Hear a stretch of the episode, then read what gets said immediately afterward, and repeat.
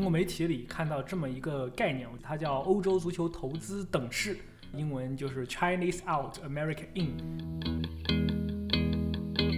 美国人觉得欧洲的足球俱乐部它其实是可以升值的，并且这个升值的速度要高于这个通货膨胀。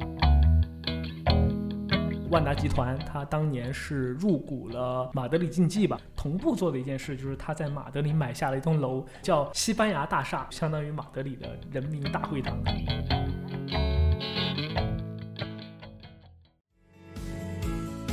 这里是鹰眼时间，一档由懒熊体育出品的音频节目，我们一起寻找体育热点背后的冷逻辑。大家好，我是刘亦菲，这里是二零二二年第一期鹰眼时间。那第一期节目我们准备了一点小礼物给大家，在收听节目期间，只要你在评论区留言，一月三十号之前点赞数最高的听众，我们将送给他一个狼队的周边小礼品，这也是跟我们这期节目的主题相关。那希望大家踊跃参与。好的，一个短暂的小互动之后，我们还是开启今天的节目。今天和我一起录制的是懒熊体育的作者曹思琪，欢迎思琪。大家好，我是思琪，我又来了。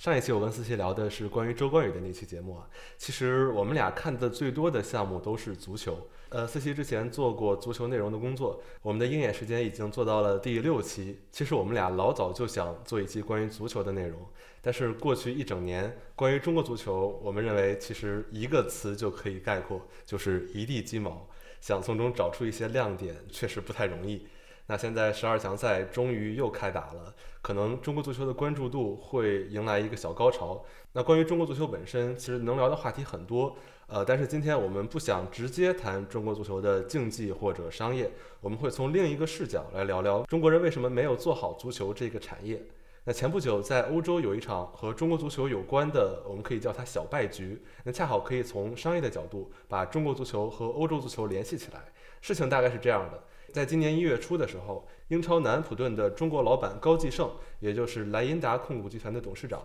出售了他手里俱乐部的全部股权。这个股权大概占到俱乐部股份的百分之八十，是卖给了一家塞尔维亚的传媒巨头。英国媒体报道的普遍价格大概是一亿英镑的出售价，而在二零一七年买入的时候，高继胜这方面花费的价格大概是二点一亿英镑。那这样一比较，我们可以发现，在四年里。即使不算他在运营方面的投入，高继胜就亏了将近一半的钱，其实是一个比较大的数字了。其实从刚刚你介绍的这个数字来看啊，这门生意确实是亏损非常大。其实这个就可以看出，哎，好像这个职业足球是一个非常非常不好的一门生意啊，能亏这么多，并且你刚刚提到的一地鸡毛嘛，其实不仅是二零二一年呢。那如果大家是所谓的足球迷或者经常。关注中国足球，对中国足球有一些这种我们说刻板印象也好，或者过往的印象也好，我们都觉得它随时随地都是鸡毛在飘的。但实际上，这个职业足球真的有这么差吗？我我觉得我们应该跳出这个来看一下，我们看一下大环境是怎么样的。刚刚你提到的这个中国这个足球商人在欧洲的这个小败局嘛。其实从二零一四年开始，中国的商人是迎来了一波在欧洲投资足球俱乐部的热潮的。我们综合了各方信息，大概看了一下，到二零二一年，中国的商人在海外投资二十二家俱乐部，其中二十一位是内地的商人和一位是港商嘛。这个港商投资比较早，他是二零零七年，可能具体的原因啊跟这些。之后的这种商人不一样，这个我们可以一会儿来说一下。但它现在的这个变化，就是刚刚你说南安普顿这个撤资来说，呃，它其实是一种趋势的延续。就是从二零一四年中国资本开始进入欧洲足球，到二零一七一八年之后快速的撤离，二十二家俱乐部已经撤离了将近有十家俱乐部了。包括现在意大利媒体其实每天都在炒作，就是苏宁什么时候从国际米兰离开。以前米兰城还有一支球队啊，AC 米兰，它的同城死敌也被一个叫李永红的中国商人收购。曾经一度是说这个意甲米兰德比就是一个中国德比，但是玩了没几年，因为他的这个欠债贷款的原因，被美国的埃利奥特对冲基金直接就接管了。包括在西甲马德里竞技，前几年也是这个我们中国曾经的首富王健林先生用万达集团去注资了，想在马德里搞一搞事情的。后面也撤退了。那这里面其实有两个层面的原因，我们需要去解读一下嘛。一个方面就是为什么要买，一个方面是为什么要卖。我们先说为什么要买？为什么要买？其实挺简单的。从中国商人的角度上来说，第一个就是二零一四年十月份的时候，国务院出了一个叫四十六号文的，它的全名应该是关于加强体育产业投资与体育消费的一一个意见，大概是这么一个名字啊。就是在那个之后，中国其实体育产业就蓬勃发展嘛，尤其是国内很多的这个运动品牌呀、很多的创业公司啊、赛事公司啊开始出现。一小部分的商人跑到欧洲去买了足球俱乐部，那其实这个趋势到这些年又急转直下。我们一会儿可以再具体展开一下，为什么这个生意最后啊看起来做的不是很成功的一个原因。呃，简单来说，中国资本大规模进入欧洲足球的一个背景，就是政策原因是一个很大的导向。呃，我们说了这么多关于中国资本投身欧足球足球的背景，还有它的后续发展，那现在可以把目光转到海外。这几年跟中国投资者整体退出的这个大趋势相反，那疫情之后的这两年，海外资本反而开始很大批量的重新进入欧洲足球。像熟悉足球的一些球迷朋友可能知道，在去年沙特的国有基金收购了纽卡斯尔，捷克也有一些富豪投资了西汉姆联，在美国那边也有三个投资方购买了意甲俱乐部的股份，也有投资方是选择了来自马竞这样的西甲俱乐部。那总体看，以美国资本为代表的这种海外势力，应该是这一批收购中最活跃的一方。欧洲足球的美国元素越来越多，那这些赛事对美国人也就越来越有吸引力。在去年年底的时候，英超新转播周期的美国版权价格是上升了百分之一百七十。我们不管其中有多少的泡沫成分在，但目前看来，呃，美国投资者的这种热情正在带起这样一股足球产业的正向循环。呃，我们首先可以来说一下，为什么美国人为代表的海外资本在过去两年开始重新大规模投资欧洲足球。其实刚刚你说到的这个现象，我之前在呃英国媒体里看到这么一个概念，我觉得很有意思，它叫欧洲足球投资等式，然后它的这个英文就是 Chinese out，American in，就是说中国投资人开始撤离，美国投资人开始进来啊。这个其实这个现象很有意思，我们可以跳开体育啊，看一下大环境，在新冠疫情结束，拜登上台之后。他用了一个策略，放水嘛，就是大量的印美元，然后呃想去缓解这个由疫情带来的对经济的一些冲击啊，由此就带来了这个通胀的危机。那这些投资者拿着钱，他就觉得我这个钱一定要一定要花出去，我捏在手里的话，这个通胀来了，我会死得很惨。那我要去买一个东西，我买这个东西，它的增值速度能够跑赢通胀的嘛？那这个结论其实就是。美国人觉得欧洲的足球俱乐部它其实是可以升值的，并且这个升值的速度要高于这个通货膨胀。然后这个地方其实还有一个很有意思的点，就是为什么美国人捏着钱他要去欧洲买俱乐部呢？在北美的这个体育联盟里面，北美体育联盟本质上跟欧洲是不一样的嘛。北美体育联盟是一个封闭的，它没有升降级，其实它那个资产更保值。我买了一支俱乐部，它永远没有升降级的风险，因为在英国，如果是英超和英冠，它可能这个俱乐部本身的这个估值啊，它的收入能差很多。但是我如果在美国买了一个的话，它的这个保值价值很高。但是因为现在大概 NBA 啊，包括这个北美冰球联盟啊、橄榄球这些、棒球，它整个的这个坑都已经很满了，你其实找不到这个玩家进场。所以本质上，美国人跑到欧洲去买足球俱乐部是一个抄底的逻辑。他觉得这现在整体这个估值在低位，而欧洲人经历了疫情的冲击之后又需要钱，那我以一种救世主的身份进去。当然，中国人这个时候正在退场。嗯，刚才我们说的是美国投资者进场的一个环境和逻辑。那中国这边这两年出海的环境是有明显差异的。中国资本对出海有了一个比较明显的限制，那缺少了充足的现金流，像足球俱乐部这种比较烧钱的项目可能就不太合适了。呃，那这是从投资的角度，中国资本撤出的一大原因。那在运营的角度上来说，中国的投资者们想用一些自己习惯的商业逻辑去管理这些欧洲俱乐部，可能过去几年也是不太成功的。像之前我们的恒大、苏宁在中超用的那种模式，那很快就遭到了水土不服。接下来就牵扯出两个问题：欧洲传统足球俱乐部的商业模式是怎样的？那中国资本过去之后又采取了怎样的尝试？呃，其实我们可以简单的讲一下欧洲足球俱乐部的这样的一个成本和它的收入的一个结构。其实这方面这么多年没有发生太大的结构性的变化，就是它的收入嘛。我们大家以前如果你是一个足球迷的话，都听说过三大板块，那其实就是媒体版权、比赛入收入和这个商业赞助。只是这三块谁的占比最多，在过去这些年它是有一个变化的。就比如说从一开始。电视还没有出现，然后全球化还没有出现的时候，它自然就是门票收入是占最大头的。然后到一九九二年的时候，英超成立，啊，电视蓬勃发展，这个时候可能媒体给到的这个分配啊，这些东西会越来越多。再到后面国际化之后，可能啊，更多的，比如说像耐克、阿迪达斯、彪马啊这些等等等等的这种赞赞助商，包括一些保险公司、航空公司的进场，使得这些现在至少。顶级的俱乐部吧，它的这个商业的收入正在超过这个媒媒体版权收入。但总体来说，刚刚说到的结构没有变化，还是这三块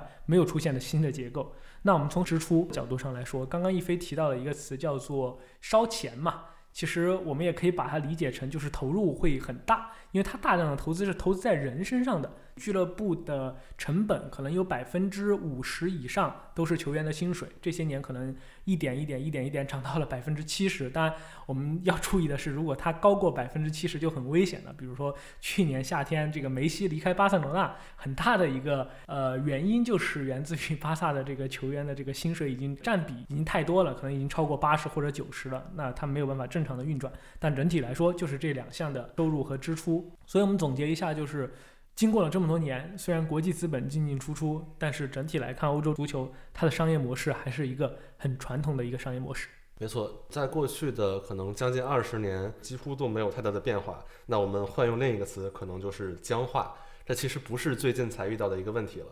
呃，其实，在过去很多年，这些海外的投资者都有想过要把欧洲俱乐部的这种模式改变一下。我们可以大概把这个过程分为两个阶段，来帮助大家理解过去几年海外资本对欧洲足球的改变。那第一阶段最有标志性的事件，我们倾向于认为是2005年美国的格雷泽家族收购了曼联大部分股份，成为他最大股东。那其实也有一些大手笔的收购是发生在曼联之前的，比如说俄罗斯的投资人阿布收购切尔西，可能比曼联还早两年。但是曼联最大的特点是。它是一次超高杠杆的收购，为什么这么说？因为格雷泽收购曼联的总花费大概是在七点九亿英镑左右，但当时他自己掏的钱可能只有二点五亿左右，这个不同媒体报道的数值略有差异，但是总体来说都不到总价值的三分之一。那其他的钱都是从各个地方来贷款带来的，也就是说，在收购完成之后，格雷泽就立刻给了自己和曼联扣上了五亿多英镑的负债。那格雷泽为什么敢这么做？其实就是他看到了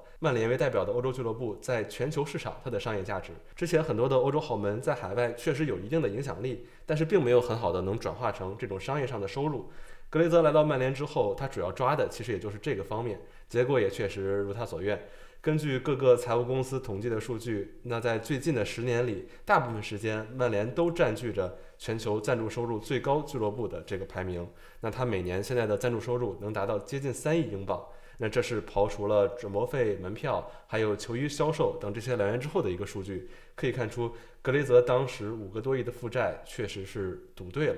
其实是两种不同的模式嘛。一一种模式是你说的阿布收购这种模式，这种模式其实它。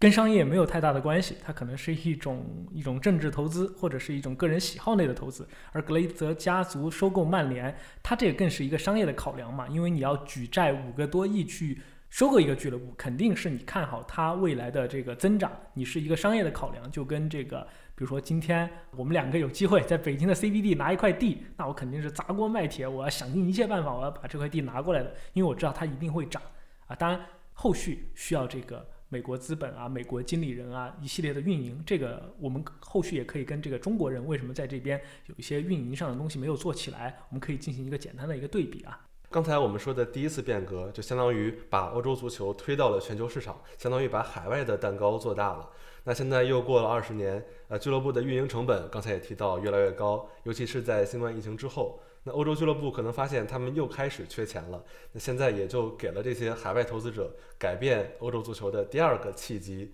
那其中最重要的就是去年欧超联赛这个，我们可以叫它一次革命。简单来说，就是这些海外的投资者们想把欧洲最顶尖的足球俱乐部打造出一个类似 NBA 这样的半封闭的联赛。呃，当然了，这其中也做了一些更适应欧洲体系的一些改良措施。不过总体来说，他们希望的是用美国的商业模式来管理欧洲足球。到目前为止，我们可以说这次的变革暂时是失败的。呃，我认为原因在于它本质上只是改变了欧洲足球的一个利益分配模式，对更广大的这种小型俱乐部还有它的基层体系来说，并没有给他们创造出新的价值，或者说至少没有让大家看到这一点，这也就是成为了欧超目前为止暂时失败的一个主要原因。那我们刚刚其实梳理了欧洲传统的一些俱乐部，它在日常商业运转过程中的收入和成本结构嘛。那我们看一下中国投资人他具体为什么要去投资，或者他玩的这个模式。那么简单说，中国投资人他去欧洲买俱乐部，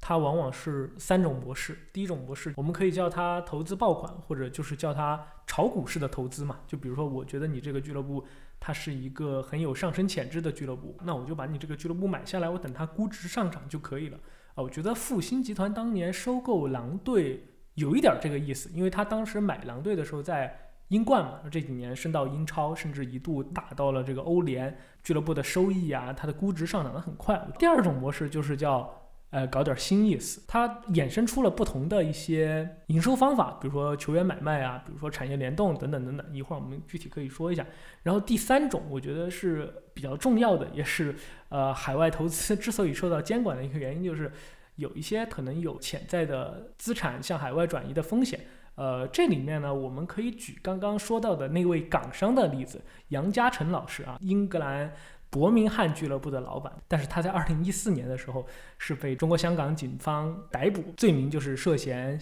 洗黑钱嘛。因为足球俱乐部日常的运营，包括球员交易，它这个是会大量产生现金的。那在这里面有一些东西，议价权，然后这个钱到哪儿去了，用的谁的钱，这些事情是不好说的。所以我觉得中国这个海外投资这几年受到一些监管，可能跟这种模式的存在或者一些灰色空间是有关系的。第一种模式，我们可以简单的称它为投资爆款，也就是跟过去几年我们国内的一些影视剧和地产项目的逻辑差不多啊。这方面我们也不用解释太多了，我们可以用一个数据来看看在足球上面这种模式的一个效果。呃，美国的一些投行研究了过去三十年对所有职业俱乐部的一些投资行为，他们发现投资一支俱乐部十年后的回报率，总体来看是能接近百分之十，即使抛除掉通货膨胀的因素。这也是一个还算不错的数字了，更何况对于很多企业来说，拥有一家俱乐部本身对企业就是一个巨大的广告。第二种模式就是我们刚才说的，可以简称为“搞搞新意思”。那其中也有三种我们不同的可行性的方法。那第一种我们可以叫它产业联动，比如说地产和旅游，像之前很多地产开发商投资中超的俱乐部，借机会也有一些拿到当地一些土地的需求，呃，用来开发地产。因为这些地产俱乐部，它 to C 层面肯定是给大众做广告，那在 to B 层面和 to G 层面也有一些和政府啊商业层面的一些额外回报。这方面例子我们不用举太多了，司琪可以给大家讲一讲中国资本在海外这些行为的案例。啊，其实你刚刚说到这个产业联动，我回想了一下，因为以前不是管中超叫房地产联赛嘛，可能中超前十年所有的俱乐部 都是一个产业联动的这个玩法，可能除了。个别的类似像这个赛季的双冠王山东泰山这种比较传统的俱乐部之外，其他都是产业联动。那具体在欧洲上面，我们能看到两个比较有代表性的案例吧。当然，这两个现在都已经撤回来了。第一个案例是万达集团，它当年是入股了马德里竞技吧，我记得应该是百分之二十左右的股份。那其实他当时同步做的一件事，就是他在马德里买下了一栋楼，这栋楼叫西班牙大厦啊，听这个名字就是非常牛的一栋楼啊。我看一些财经媒体写，这个西班牙大厦就相当于马德里的人民大会堂。万达想做的一件事儿，就是趁这个西班牙经济不行的时候，买下他的一些东西，然后在那边开展他的一些房地产啊相关的布局。其实跟早年间很多。中国老板在中国做的是一样嘛，就是通过俱乐部和政府建立联系，然后一点一点在当地取得产业的布局啊。当然，最后这一步呢是没有具体能够实现，这个楼也没拆了。后面王健林就把俱乐部也卖了，把这边的一些产业也处理了，然后回到了国内。还有一个例子就是法甲的尼斯俱乐部嘛，这个俱乐部的投资人很有意思，是我们以前可能很多人都知道或者住过的七天连锁酒店的这个联合创始人郑南燕先生。他当时买了这个尼斯俱乐部，因为尼斯很靠近啊一个大家都听过的地方叫普罗旺斯嘛，普罗旺斯的这个旅游产业很发达，他想做一个度假模式，就是说大家可以白天去尼斯看巴洛特利的比赛，当时尼斯买了巴洛特利嘛，然后下午我们可以到那个薰衣草花丛里面去旅旅游、拍拍照，然后晚上可以去住他们七天打算开在法国的酒店，大概是这样的一种模式。但是啊，这两个案例它本质上它可能最重要的营收点都不在足球本身嘛。当然，如果按这个方法论，想稍微稳定一点的去做一些事情的话，可能你就要踩中一些重要的时间点。那比如说，二零一九年的时候，中信集团和中赫集团在捷克啊一起收购了一家俱乐部，叫布拉格斯拉维亚嘛。那这支俱乐部好像跟北京国安这两年一直关系也不错。那之所以在捷克买，就是因为捷克是这个“一带一路”很关键的一个国家嘛。那中国在那边也有很多比足球大很多的。一些投资，那我们在那边去搞一个俱乐部，可能是顺便支持一下我们这个 友好国家的足球产业的建设、体育的建设等等等等。那你这样去做的话，因为有一个大背景的支持啊，这样的一个产业联动的逻辑，在未来某个时间可能会获得一些收益。当然，它也是一个很长线的一个投资。中国资本在欧洲足球的第二种尝试的类型，我们可以称它为流量生意，比如像广告啊、博彩这些。呃，如果是经常看欧洲足球的一些球迷朋友，可能会对一家公司的名字很有印象，叫做乐动体育。这几年他们经常出现在一些球队的胸前广告啊，还有球场边的广告位。我们还专门查了一下它的中文官方介绍，叫做集体育内容、营销和娱乐为一体的专业体育媒体与球迷网站。啊，但说了这么长，其实好像没有几个球迷真的看过他们所声称的这些内容。以乐动体育为代表的这一类公司。可能更像是游走在博彩这种灰色地带边缘的这种方向的尝试，思琪可以给大家讲一讲。其实说到这个乐动体育，刚刚刘亦菲提到了一个，他说他自称是比较大的体育媒体网站嘛，但是曾经作为这个足球内容的从业者，我从来没有听说过这家公司啊，他至少不在国内的。我第一次知道他，反而是在。二零一九年，吴磊加盟西班牙人之后，我发现西班牙人的胸前广告是他，然后就开始找这家公司是什么。后面我在这个网络媒体的 a s t h e t i c 上面看到一篇报道嘛，其实就有两个很关键的信息，我觉得非常有意思。他曾经啊也是英超南安普顿的胸前广告商，呃 Athletic 当时有两个很重要的信息，第一个说是高继胜，就是我们回到一开始的，他收购了南安普顿之后，他其实一分钱的运营费用都没有给南安普顿俱乐部出。啊，第二个就是说，这个乐动体育在当年跟南安普顿签订了一个为期三年的胸前广告赞助合约，这个赞助合约是南安普顿俱乐部有史以来收到的体量最大的胸前广告。那我不知道这两个东西之间有没有直接的关联啊？然后再进一步的了解，这个乐动体育其实也是一个很典型的。在这种开曼群岛注册的一个线上的博彩网络公司，它因为在开曼群岛注册，包括它在英超进行投放，那实际上本质上它的逻辑应该是针对海外用户嘛，毕竟博彩在英国是合法的，而在中国是违法的，但它所有的广告都通过中文的形式来进行一个呈现。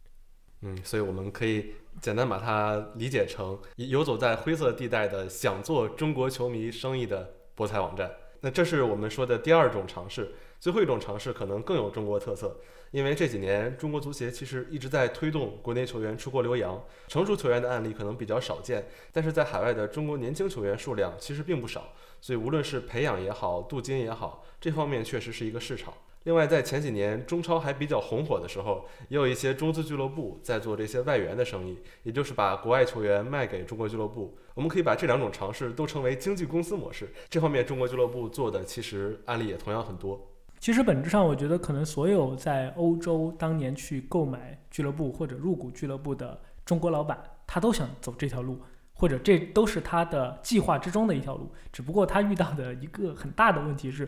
比如说对于高继胜来说，中国现在没有任何一个球员有能力在英超立足，先去英超踢一下之后再卖回来，就所谓的出口转内销模式，这个模式是跑不通的嘛。所以在顶级联赛里面，我们看不到这样的一个案例，这是一个。很重要的一个先决条件。那我们来看，在次级别联赛里，为什么要走这条路呢？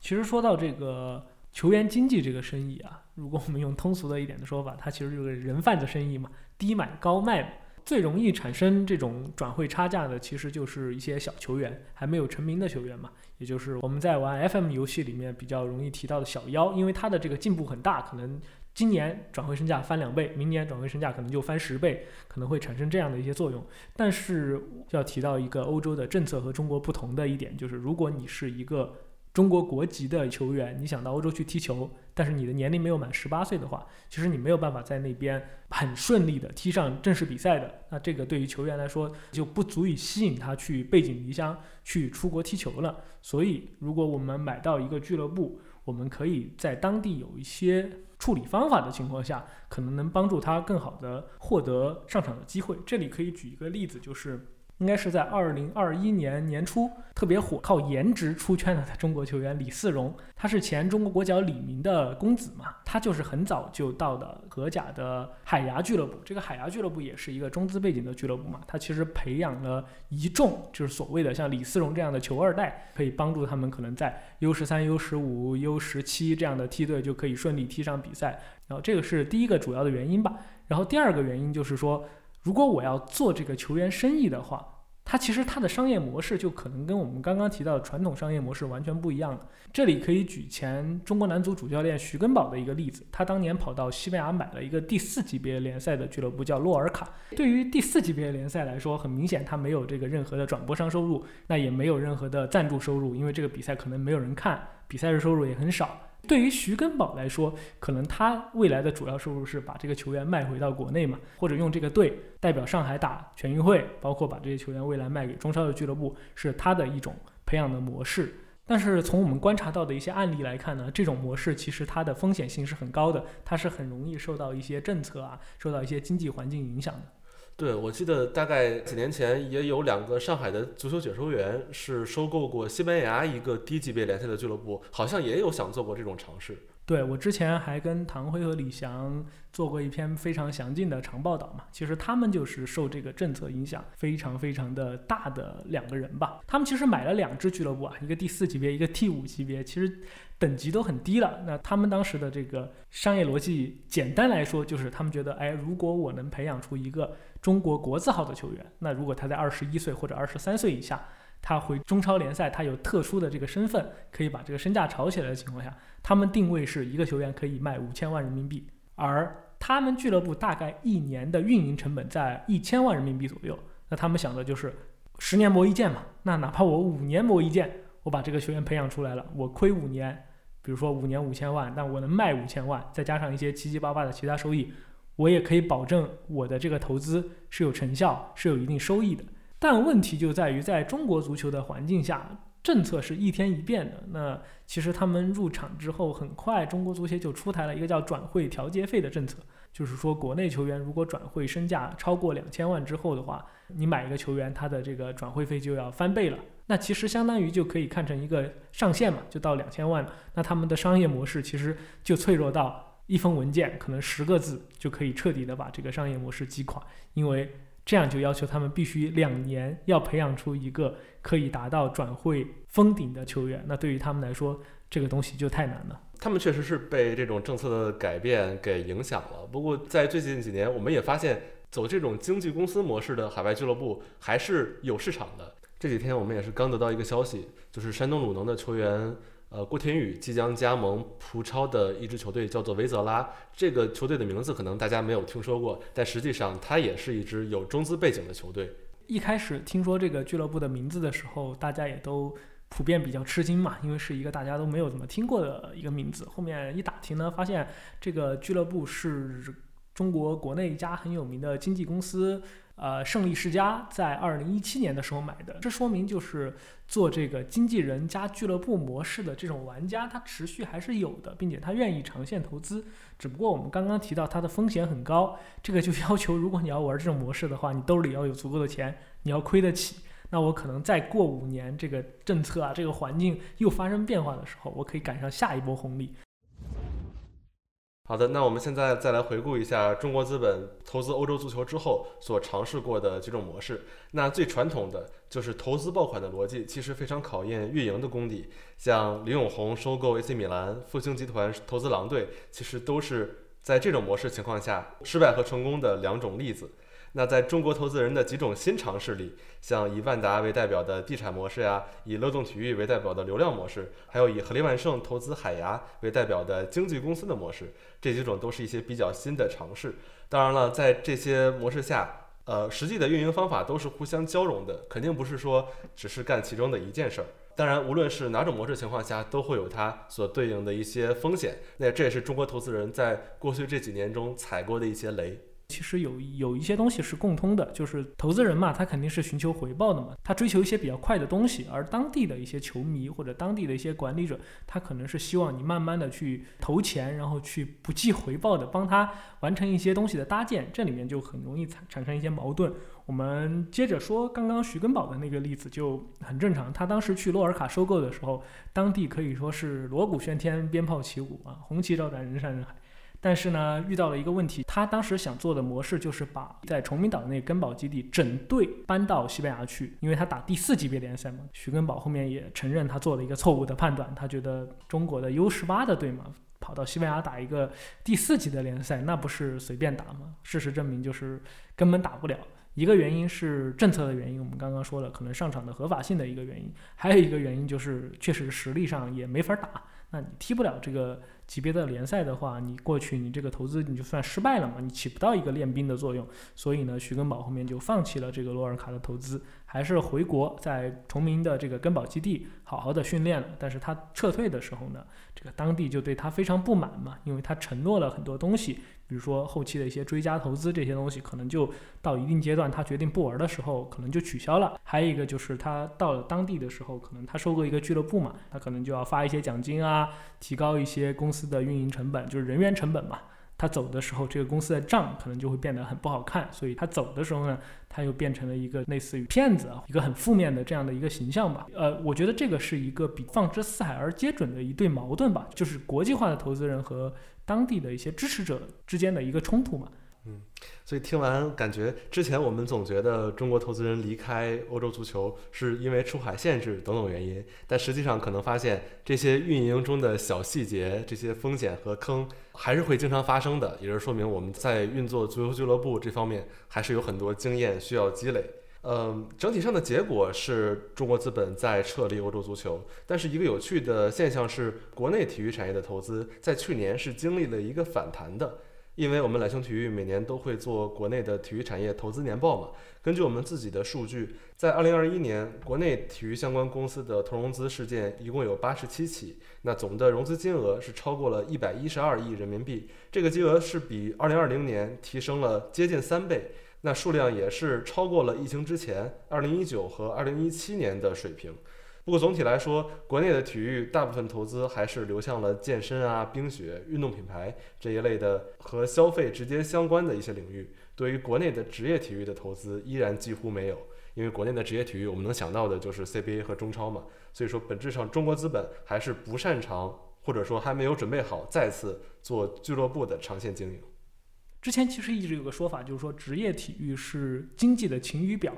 呃，因为职业体育。我们刚刚说的它的三种收益模式，不管是电视还是广告收入，它不是一个直接赚钱的一个东西，它是一个行走的一个广告机器嘛。那所以如果经济不行的时候，大家买广告，在广告上的投资也会比较谨慎一点。呃，这个是一方面嘛。另一方面就是刚刚你谈到了长线经营的这样一个话题嘛。因为以前它长期是依赖一些房地产商的投入，那这两年房地产商自己都顾不了自己了，他必须要把这个。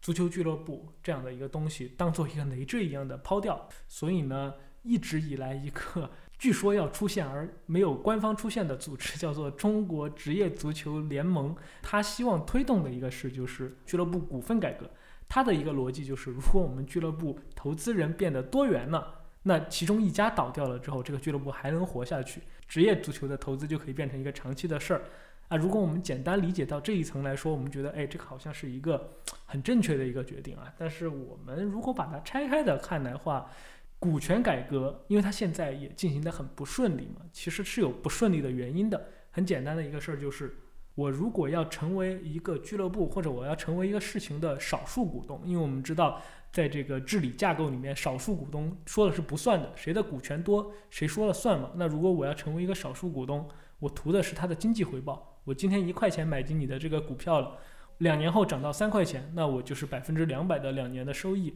那我会觉得很满意。但如果我成为中国职业足球俱乐部的一个少数股东的话，更细碎的去算一笔账，按照中国足协现在的规定，一个俱乐部一年的总花销不得多于六亿，那如果今天你一飞，你是一个大股东，百分之六十的股权，我是一个小股东，百分之四十，首先你说了算，其次我们俩可能之间的投入差距只差了一个多亿啊，我说是只差了一个多亿，那实际我也要出两个多亿了，我出了两个多亿，我还说了不算，我肯定我要想我为什么要出这个钱，对吧？因为俱乐部的估值短期内是不会上涨的，俱乐部每年都在亏损，相当于我每年花了两亿多，我还要听你的话，那我肯定觉得划不来，我不如直接去把这个俱乐部买了。但是现在又不允许要求这个股权多元化改革，我觉得这里面就会产生各种各样的问题。我也很乐于去观察吧，去看中国足协，包括相关的管理机构，包括这些商业机构，他们接下来会怎么去谈这个事情吧。呃，可能在欧洲，可能在其他地方，呃，会有一样一些这样的案例来提示我们吧，怎么把职业足球做成一个更长远的一个生意，而不是一个短期的投资行为。